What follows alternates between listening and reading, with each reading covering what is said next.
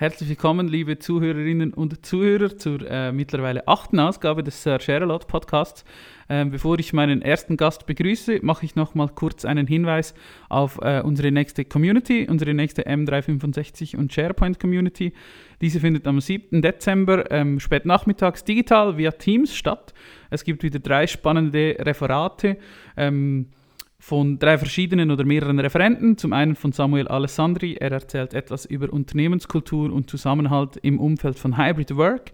Thomas Wittmer, Projektleiter Collaboration bei der IOZ, ähm, stellt Möglichkeiten dar zur Prozessdarstellung in SharePoint und von unserem MVP und von unserem Gast-MVP ähm, Michael Gret und unser MVP ist David Mehr, äh, gibt es das MVP-Update mit News rund um der SharePoint M365 Teams und Corporate Video. Bei mir begrüße ich nun äh, Marco Peter. Die meisten unserer Hörerinnen und Hörer werden dich bereits kennen, aber für die, die das nicht tun, wer bist du und was machst du in der IOZ? Genau, ich bin Marco und ich bin Marketingleiter bei der IOZ. Du bist bei uns äh, der Mitarbeiter, der sich sehr, oder ein Mitarbeiter, der sich sehr für Zukunftsthemen interessiert. Man diskutiert mit dir gerne bei einem Kaffee äh, über diverse gesellschaftliche Themen und auch möglicherweise, wo die Zukunft der IT und der Gesellschaft uns so hinbringen wird. Und bei der letzten Ignite, ähm, und das ist auch das Thema des jetzigen Talks, äh, war künstliche Intelligenz ein großes Thema. Weshalb interessierst du dich für künstliche Intelligenz? Ich finde es mega spannend, mich damit auseinanderzusetzen, ähm, die technologische Entwicklung zu verfolgen und dann sich vorzustellen oder versuchen sich vorzustellen, wohin diese Weg in der Zukunft führen kann. Ähm, ja, und die künstliche Intelligenz ist ein Feld, die entwickelt sich gerade jetzt, äh, sprießen die, diese verschiedenen Anwendungen aus dem Boden. Man kann die Sachen auch schon testen, äh, man kann zusehen, wie diese Anwendungsbereiche wachsen und das ist einfach sehr eindrücklich, äh, finde ich, wenn man sieht, wie, was künstliche Intelligenzen heute eigentlich bereits können. Du hast also nicht zwingend die Brille eines Technikers, sondern mehr so eines Technikinteressierten oder wie würdest du dich selbst bezeichnen? Ja, genau. Also wenn du mit mir jetzt in die Details von der QAI-Technologie abtauchen willst, dann bin ich dann schnell auf dünnem Eis, weil genau wie du sagst, ich betrachte mich nicht als Techniker, sondern der Futurist wäre eigentlich ein besserer Beschrieb, den ich für mich selber da anwenden würde. Wie gesagt, äh, bei der Ignite, die vor kurzem stattgefunden hat, die große Konferenz von Microsoft, ähm, hat KI eine sehr große Rolle gespielt. Was hast du da dabei beobachtet?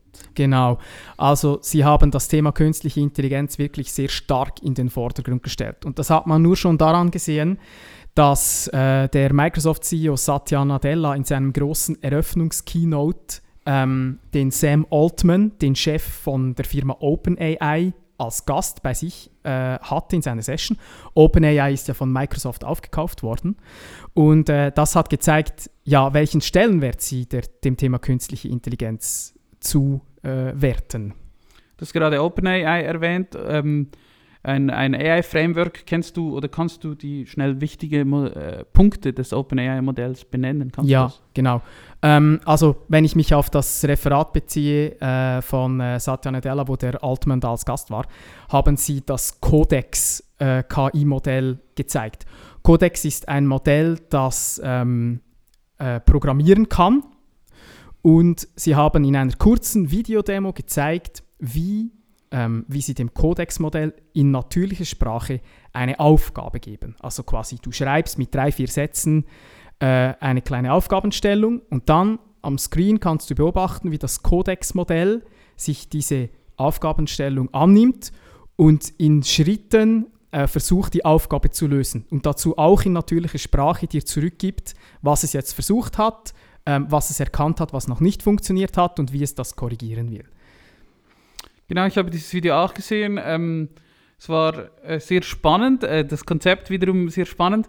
Äh, ich habe dann bei dir angemerkt, es ist halt nur ein Video. Ja, genau. Ähm, und es war eine, ich meine, es ist die weltweit größte oder äh, die größte Präsentation von Microsoft oder der größte Event, wo sie neue Technologien präsentieren. Ähm, und deshalb äh, für mich persönlich immer mit Vorsicht zu genießen. Äh, aber nichtsdestotrotz, es war sicher äh, sehr spannend zu sehen oder auch wohin das zumindest geht, ist wahrscheinlich wie ein, wenn am Genfer Autosalon ein Konzeptauto präsentiert ja. wird. Es, es, hat so dieses Flair. Das ist ja. ein Auto, das funktioniert wahrscheinlich auch, aber es ist halt schon noch sehr äh, konzeptionell. Du hast vorhin erwähnt, dass die künstliche Intelligenz immer weiter äh, vordringt in unsere Bereiche ähm, und etwas, wo man das auch sehen kann, dass es eben funktioniert, äh, war vor ein paar Monaten der Bildgenerator Mhm. DALI. Ähm, Ja, genau. Du hast diesen auch ausprobiert, oder? Ja, genau.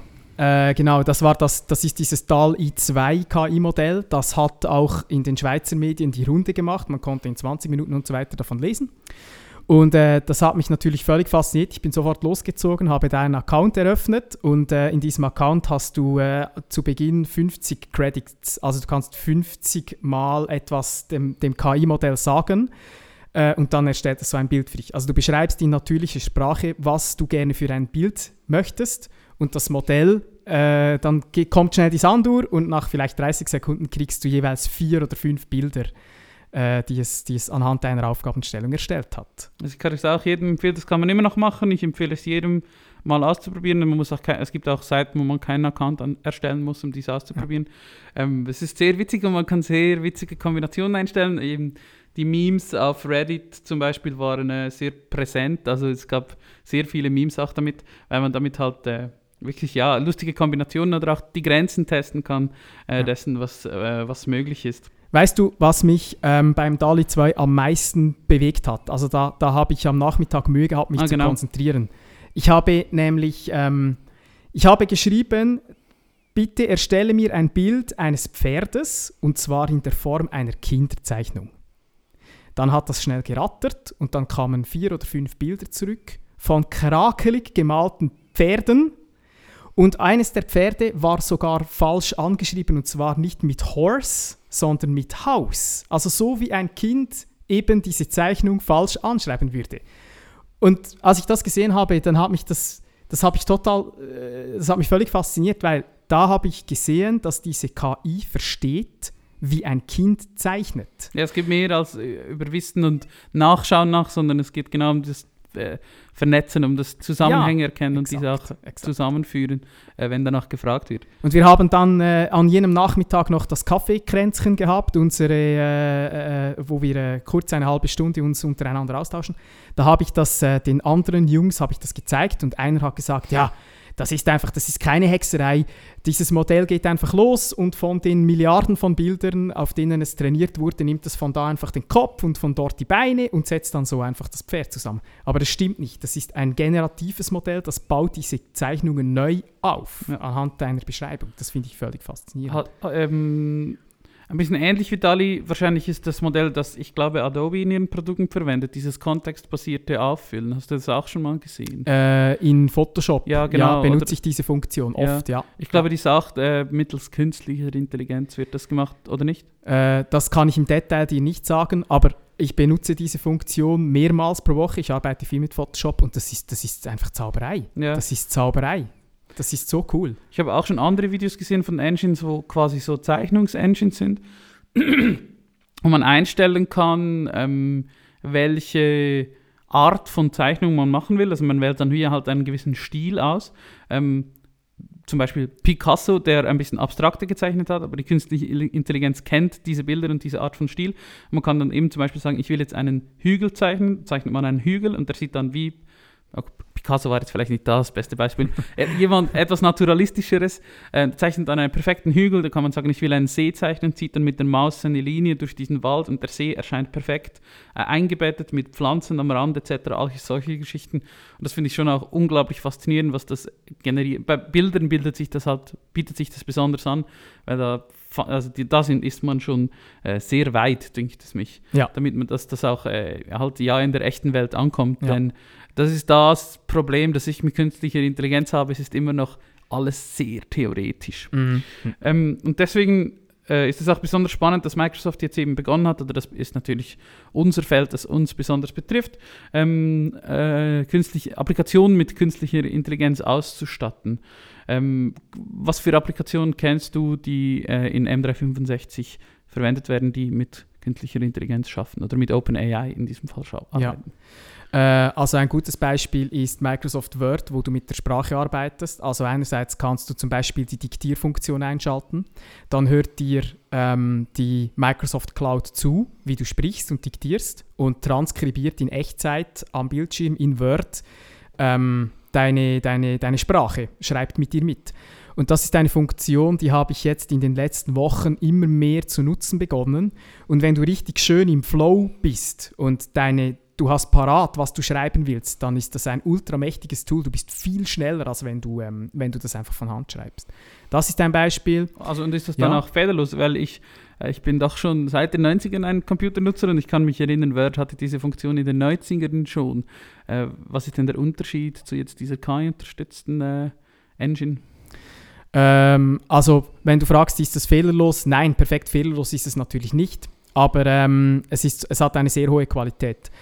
Ähm, du kannst zum Beispiel auch äh, diese KI-Engine nutzen, wenn du in PowerPoint präsentierst und du kannst die Echtzeitübersetzung einschalten. Also dann sprichst du, du bist im Präsentationsmodus, du präsentierst auf Hochdeutsch. Gleichzeitig hast du Leute in der Audienz, die Englisch oder Spanisch sprechen und du kannst dann die Echtzeitübersetzung einschalten zum Beispiel. Das ist eine weitere Funktionalität. Sehr spannend.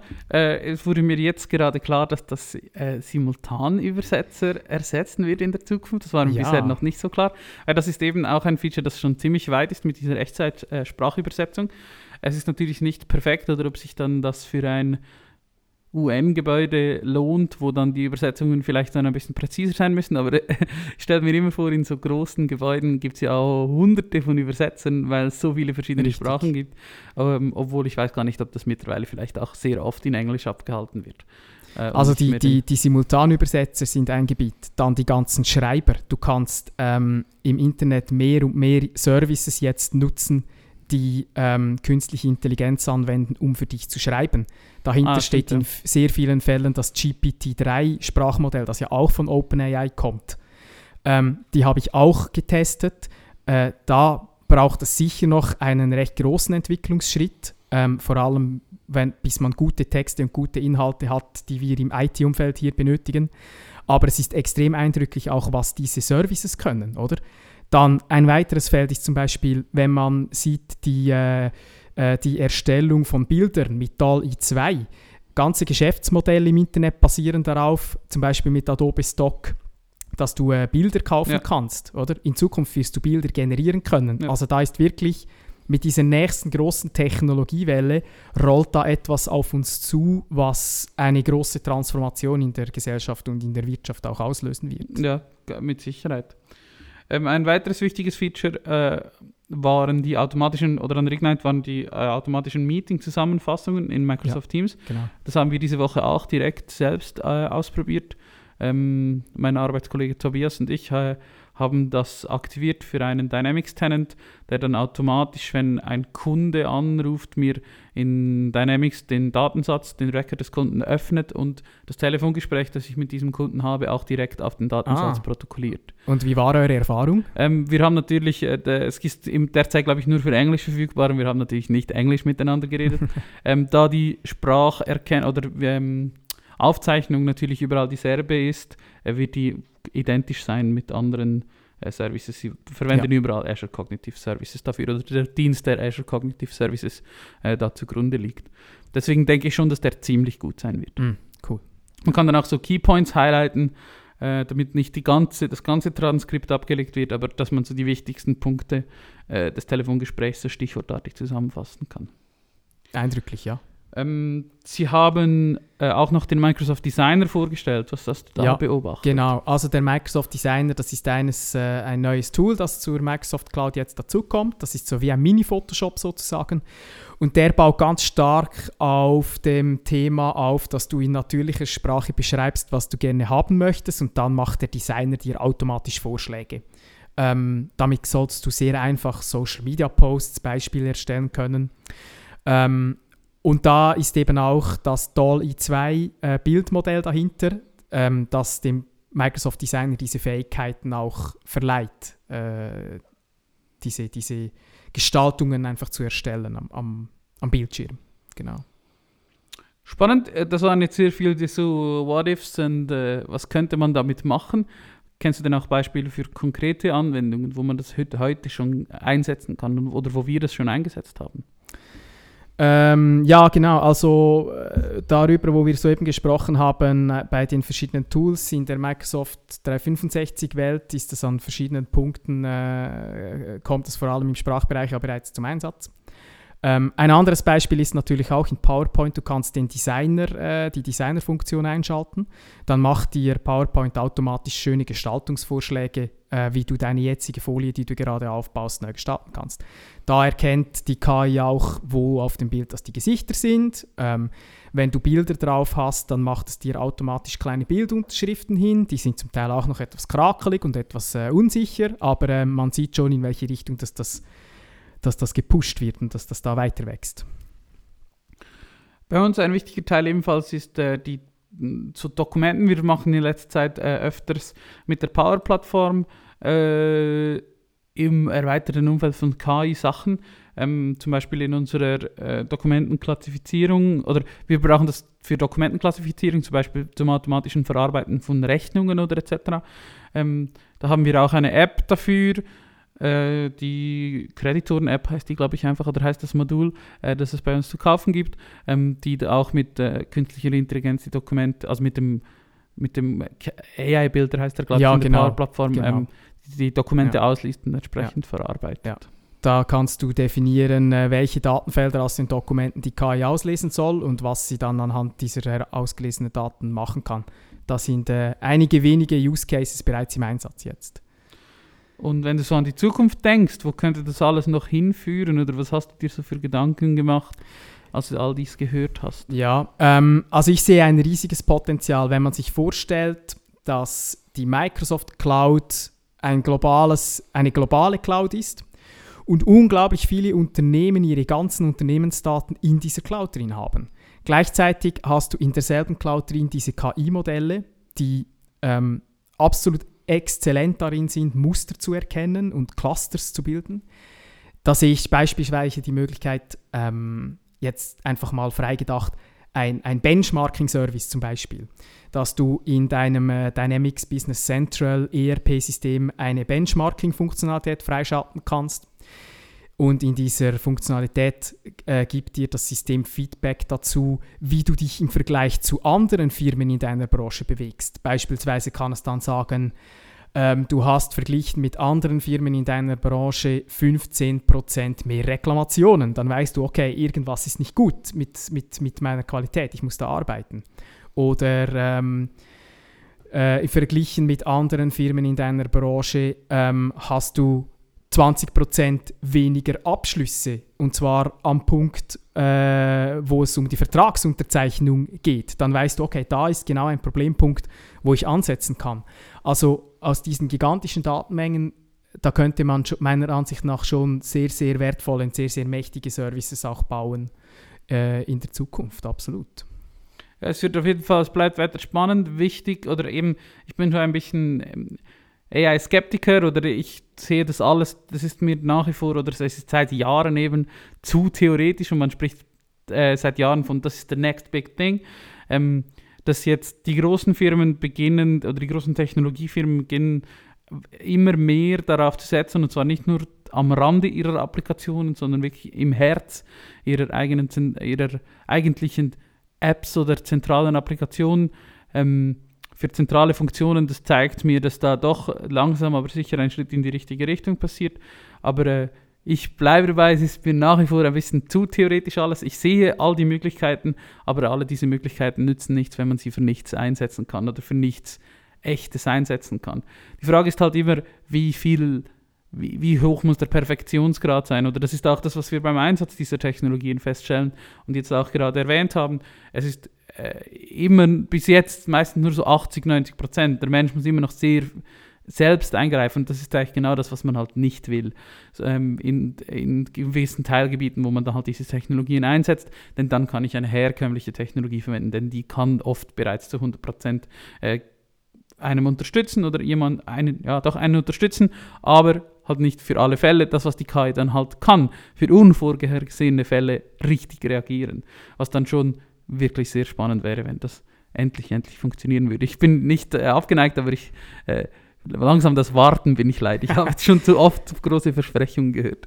Vielleicht äh, ähm, was halt beim, beim bei der Adaption von äh, neuen Technologien immer passiert ist, es passiert in einer S-Kurve. Also es geht am Anfang ganz, ganz langsam und es dauert und dauert und dauert und man sieht keine riesigen Fortschritte und hat das Gefühl, ja, wann beginnt das jetzt endlich zu leben? Und irgendwann kommst du an den Punkt, wo die Entwicklung exponentiell wird und dann ist es wie eine Katapultrampe oder wie ein Hockeystick ja. geht das nach oben und dann wird innerhalb von ganz kurzer Zeit eine riesige Adoption stattfinden und oben flacht es dann wieder ab. Und wenn man noch im flachen Teil der S-Kurve drin ist, dann ist es schwierig zu erkennen, dass es eine S-Kurve ist und sie fühlt sich langweilig an und man hat das Gefühl, passiert ja nichts. Aber bevor man sich versieht, ist man im, im, im, im Katapultbogen drin und dann geht es richtig ab. Und ich glaube, es ist eine Frage der Zeit, bis wir das äh, spüren und sehen werden. Genau, ich habe aber eben nicht das Gefühl, dass nichts passiert, sondern es passiert sehr viel und trotzdem setzt es sich nicht durch.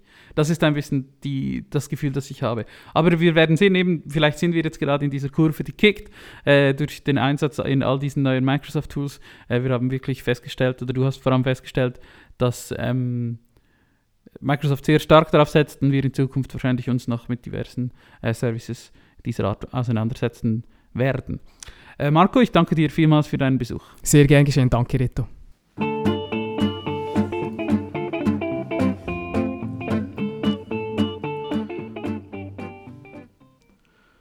Als zweiten Gast begrüße ich nun bei mir Thomas Wittmer. Äh, Thomas, du bist bei uns äh, Projektleiter Collaboration, aber am besten stellst du dich kurz selbst vor. Was bist du und was machst du in der IOZ AG? Ich selber bin Projektleiter äh, für Managementsysteme, berate im Bereich Managementsysteme die Kunden, wenn es zum Beispiel zu einer ISO-Zertifizierung kommt oder auch ähm, wenn sie ein IT-System möchten, das ihr Managementsystem unterstützt. Da geht es vor allem um äh, so klassische Qualitätsmanagementsysteme, in denen man prozessorientiert Dokumente aufbereitet, äh, pflegt, publiziert und die Prozesse darstellt. Genau. Du hast das gerade ein bisschen selber erklärt. Du bist unser Mr. Management System.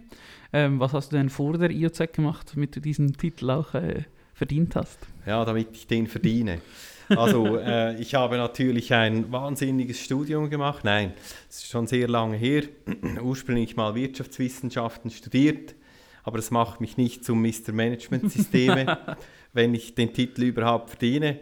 Ähm, ich habe dann mal an der Uni Webseiten designt. Das hat mich, ähm, äh, sage ich mal, vielleicht befähigt dazu, dass ich überhaupt in einem IT-Betrieb arbeiten kann.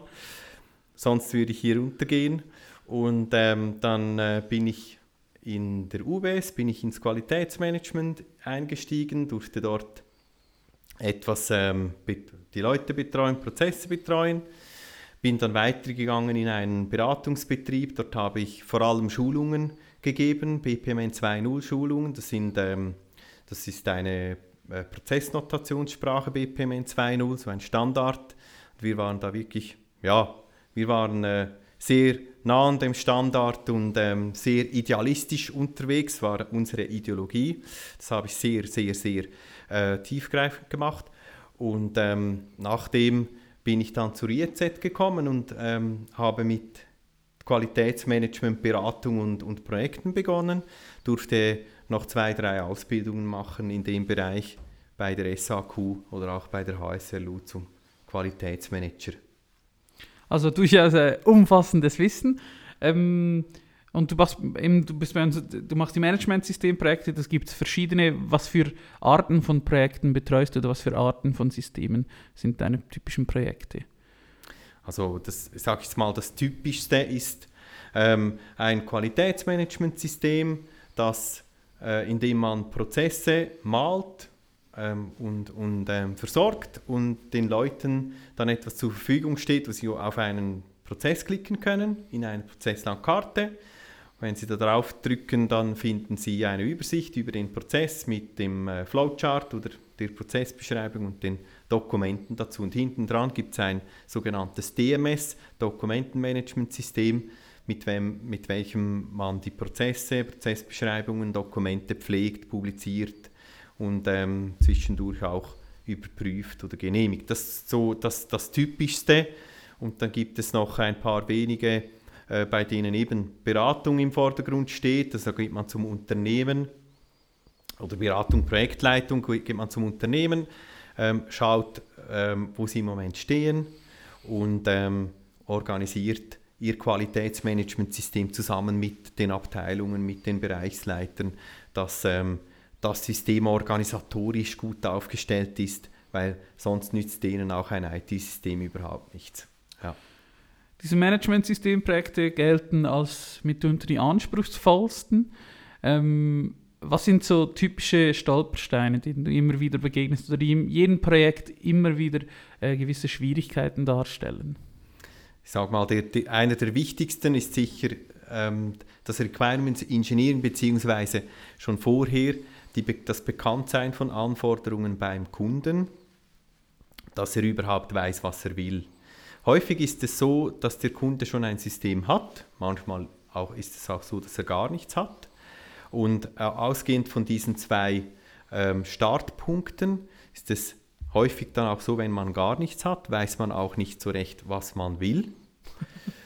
Und kommt dann in eine Umgebung, wie, äh, wie wir es eben betreiben, mit SharePoint Office 365, äh, wo man auch nicht so, so recht äh, dann einschätzen kann, ähm, was man dann braucht aus dem ganzen System, weil dieses System, das wir anbieten, ist so etwas wie ein Lego-Baukasten mit tausend Bausteinen, verschiedenen Bausteinen. Es gibt so viele Möglichkeiten und ähm, deshalb ist, ist eine große Herausforderung, mit dem Kunden herauszufinden, was er überhaupt braucht, was er will, was er braucht. Ähm, der Kunde selber hat im Bereich Managementsystem oder Qualitätsmanagementsystem vielfach auch die Vorstellung nicht ausgesprochen, aber man spürt die dass wir von der IOZ ihnen schon sagen oder schon was geben, was sie eben brauchen. Und wenn der Kunde von einem bestehenden System kommt, ist es meistens so, dass sie ein etwas einfacheres System möchten. Einfach heißt nicht immer ähm, von der Technologie einfacher, weil man eben doch gewisse Vorstellungen hat. Meistens ist gewünscht, dass es einfacher bedienbar ist. Ja. Und das bedeutet nicht immer, dass das System technisch einfacher wird, aber trotzdem, man hat im alten System zu viel Funktionalität und möchte in etwas weniger Funktionalität gehen. Da sind die Vorstellungen etwas schärfer und trotzdem muss man dann immer aufpassen, weil SharePoint ein offener Baukasten ist, gewisse Dinge gut kann, gewisse auch nicht, muss man aufpassen, dass man immer noch etwas im Bereich des Machbaren liegt und trotzdem ähm, das Bedürfnis des Kunden auch trifft. Ja. Das führt ähm, dazu, wie sagt man so, Freiheit ist äh, ein Geschenk und eine Strafe, denn man kann alles, aber die Frage ist dann, sollte man auch alles machen? Du hast gerade diverse Punkte erwähnt, sind das auch ähm, dann diese, an denen Projekte oft scheitern oder äh, zumindest oder äh, unter gewissen Druck kommen äh, an diesen Stellen. Genau, genau, das, der, der Druck beziehungsweise, ich sage mal vielleicht ähm, der Verschleiß ähm, ist da ein Thema. Man führt ein Projekt durch und merkt, das ist doch noch etwas kräftezehrend. Und am Ende des Projektes ist manchmal der Schnauf aus, auch wenn ich gerne ähm, das System noch cooler machen möchte, weil rein Dokumente pflegen äh, und die publizieren lassen ist für den Mitarbeitenden ist, ist noch nicht so cool, oder? Der, der kann einfach die Dokumente lesen. Er möchte gerne sein Unternehmen verbessern können mitarbeiten, mitdenken können. Und diese Funktionen, die kommen eigentlich immer erst an zweiter Stelle. Obwohl es vielleicht das Unternehmen viel weiterbringen würde, wenn man dort auch starten würde. Das ist meine persönliche ja. Meinung. Ähm, und deshalb ist dann nach so einem Projekt auch beim Kunden oftmals der Schnauf aus und man möchte einfach mal arbeiten mit dem Ding. Da komme ich auch zu den weiteren Punkten. Ressourcen ist nämlich ein weiterer äh, Stolperstein, soweit einerseits im Projekt, andererseits vielleicht nach dem Projekt mit der IOZ. Ähm, ist es einfach wichtig, dass man genügend Manpower da hat, weil äh, so ein System wird nicht einfach hingestellt und dann lebt es. Ähm, einerseits muss der Kunde mitarbeiten, weil so viel Wunschfreiheit da ist, du hast das angesprochen. Freiheit bedeutet auch denken, probieren, äh, mitarbeiten. Und wenn das System mal da ist, dann gilt es, das zu füllen. Und ähm, manchmal ist man sich dem auch nicht bewusst, weil man hat eine Migration vor sich. Das heißt, Veränderung von vielem oder allem.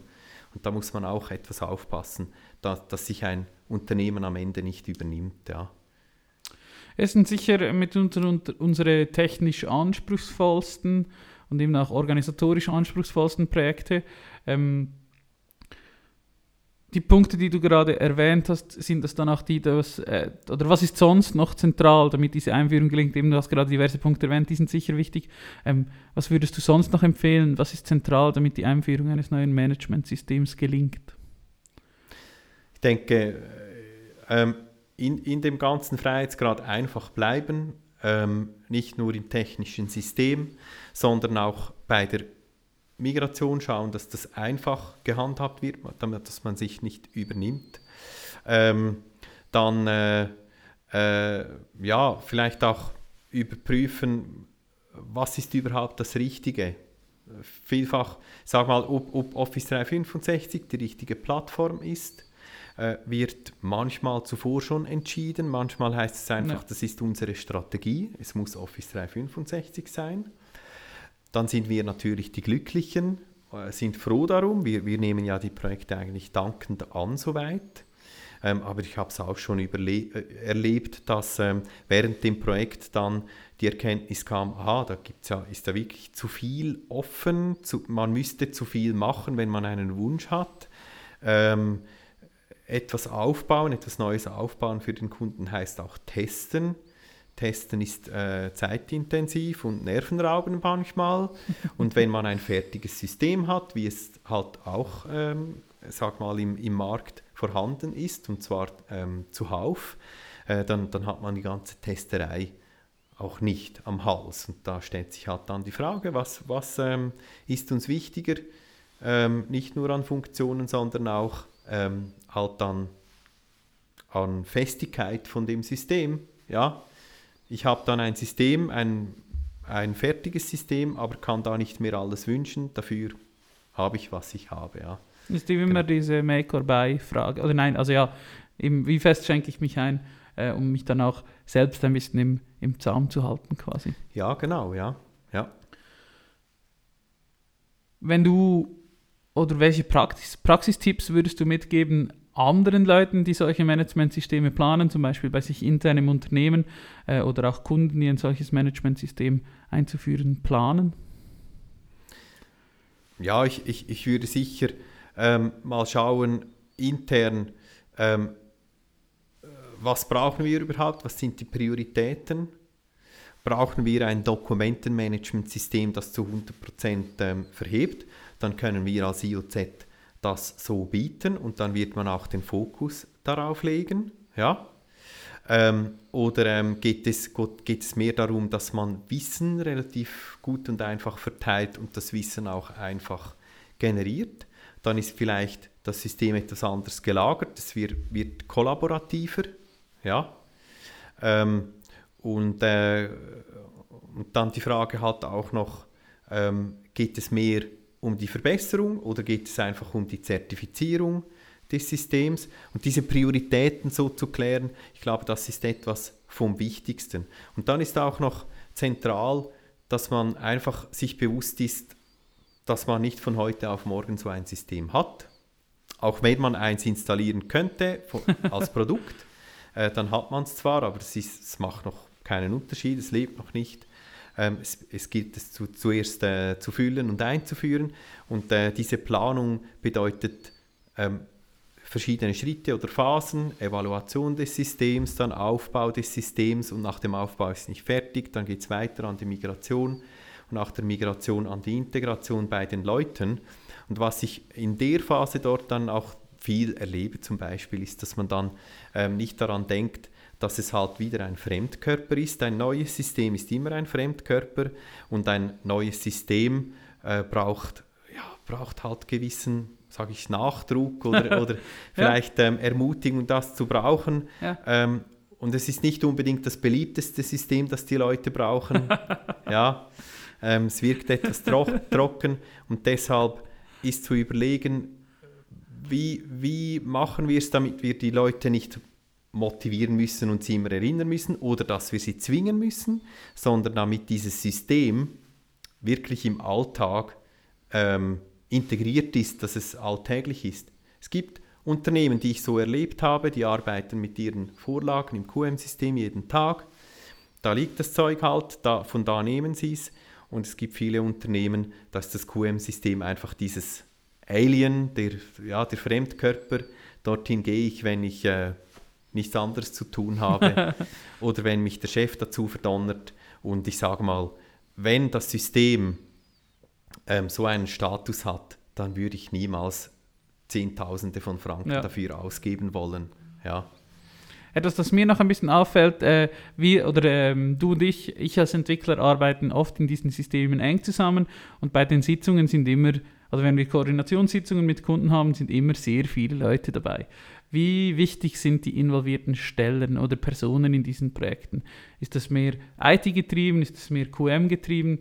Ähm, wer spielt da so mit und was würdest du empfehlen, wer da so mitspielen sollte? Ja, das, ich, ich kann meine persönliche Meinung dazu sagen, aber da gibt es auch unterschiedliche Vor- und Nachteile, ähm, je nachdem, wer man mitspielen lässt. Wenn ich ein System möchte, äh, beziehungsweise ein Projekt, das schnell abgewickelt ist, dann ähm, sitzt am besten einfach der IT-Verantwortliche der Firma dort, äh, nicht der QM-Verantwortliche, sondern der IT-Verantwortliche. Der will, dass die Kosten eingehalten sind, der will, dass das Ding schlank durchgeht und äh, funktioniert soweit und dann wird das System einfach sein, ähm, aber es werden nicht groß die Leute einbezogen, ob das dann Spaß macht am System, ob das Akzeptanz hat, das äh, ja, ist da nicht immer gegeben. Ich will, keinem IT-Verantwortlichen zu nahe treten, aber das ist so die Erfahrung. Ähm, dann wird es wahrscheinlich schnell durch sein. Ähm, und, äh, und dann passt das natürlich. Kann es auch sein, dass der IT-Verantwortliche dann möglichst viele Leute einbezieht. Und ähm, ich, sage mal, wenn, ich an seiner Stelle wäre, würde ich, würd ich das auch wollen, äh, möglichst schauen, dass die Leute abgeholt sind. Und dort kann man dann auftun, da kann man sagen, ja gut, ich, ich, ähm, ich baue ja ein System für das ganze Unternehmen, das heißt, ich möchte das Management abholen, ich muss aber auch die Mitarbeitenden abholen, da hört es häufig dann auf, oder?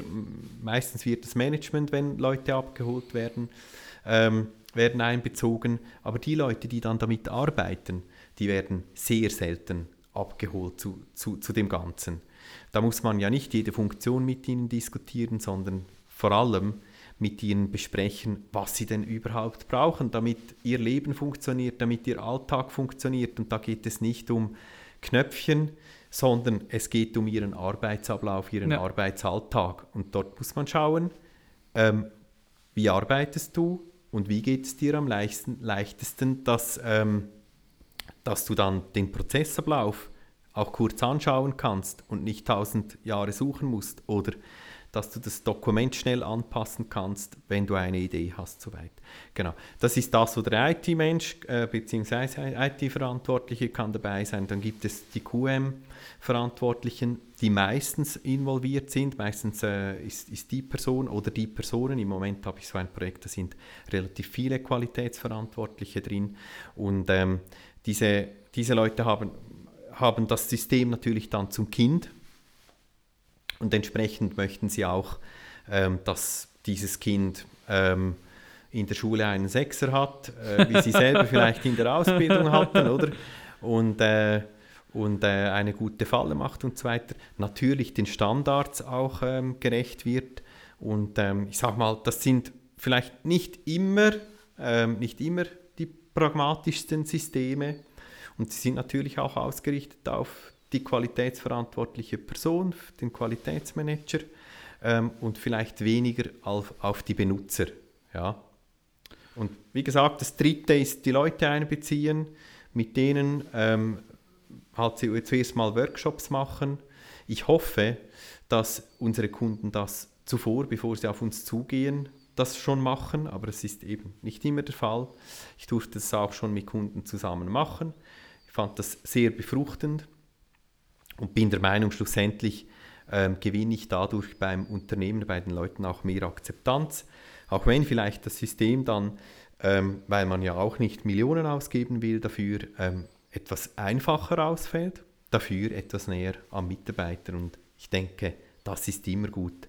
Und natürlich muss das Unternehmen entscheiden, ähm, braucht es viel Funktionalität, um irgendwo in einer Branche zu bestehen. Wenn ich in der Nahrungsmittelbranche bin, Luftfahrtbranche, dann muss einfach mehr Funktionalität da sein. Die gilt es nicht zu diskutieren mit niemandem, das muss einfach da sein, ja. Und äh, das sind halt so Faktoren, die da noch reinspielen, Vor- und Nachteile dann ergeben, je nach Vorgehen. Ja. Es gilt wie immer, äh, den goldenen Mittelweg zu finden. Ähm, du hast anfangs erwähnt, äh, das Thema ist knochentrocken. Wenn man dir zuhört, merkst man, äh, dass du sehr dafür dein Feuer brennt für diese Art von Arbeiten. Wir auch intern manchmal sind wir überrascht, äh, wie gut du darüber sprechen kannst, eben über dieses eigentlich trockene Thema. Oder viele Leute kommen mit äh, solchen Managementsystemen nur äh, wie du gesagt hast, wenn sie vom Chef dazu verdonnert werden in Berührung. Deshalb ist es immer schön, jemanden so enthusiastisch darüber erzählen zu hören. Äh, und ich danke dir vielmals für deinen Besuch und deine Ausführungen, Thomas. Ja, ich danke dir, Reto. Ich hoffe, äh, du wirst zukünftig Managementsysteme auch mit etwas äh, anderen Brillen anschauen. ich hoffe es auch. die Zukunft wird es zeigen, heute der große Zukunftspodcast. Thomas, vielen Dank. Wunderbar.